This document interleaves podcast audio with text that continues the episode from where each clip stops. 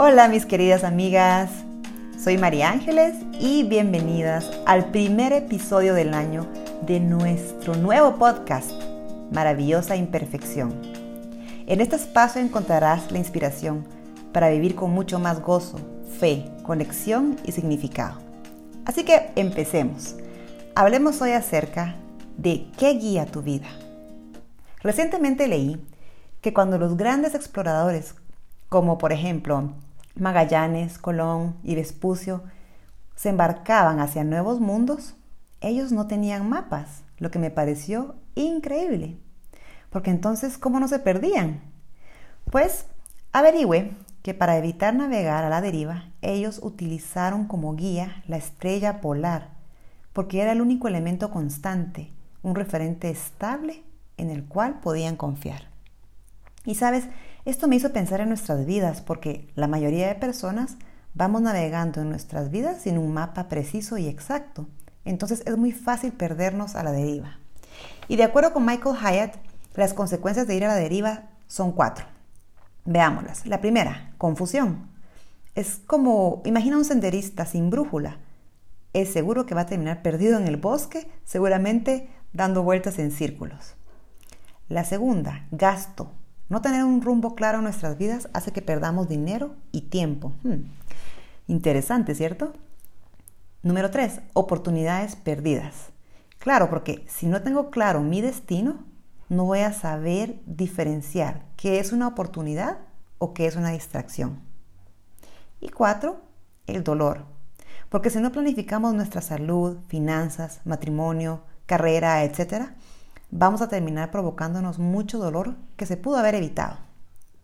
Pero la buena noticia es que aunque no tengas un mapa exacto para guiar tu vida, sí tienes una estrella polar, es decir, un elemento constante, un referente confiable y sólido. Y ese es nuestro amado Padre Celestial. ¿Sabes que en Proverbios Dios dice que si lo reconocemos en todos nuestros caminos, él enderezará nuestras veredas. Qué hermoso, ¿cierto?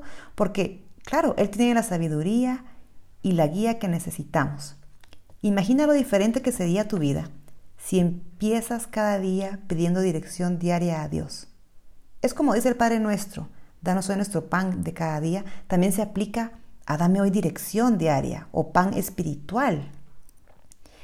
Entonces, la reflexión para ti hoy es, ¿qué guía tu vida? Serán tus caprichos, será el ego, el resentimiento, la culpa, las adicciones o como me sucedía a mí que viví tantos años con miedo al fracaso o con tantas inseguridades, sea lo que sea. ¿Qué te parece si pruebas cambiar de brújula? Imagínate que cada día empieces tu día diciendo cosas como, Dios, muéstrame qué hacer hoy, a dónde ir, dame las palabras. Tú sabes lo que es mejor para mí, necesito tu ayuda. Abre las puertas correctas, despeja mi camino.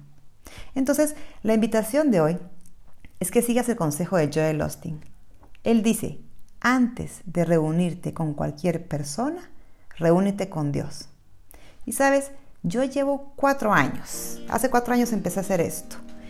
Y en esos minutos que le dedico a Dios al empezar mi día, he encontrado guía, consuelo, dirección, confianza y sabes algo, he visto su mano enderezar mis veredas.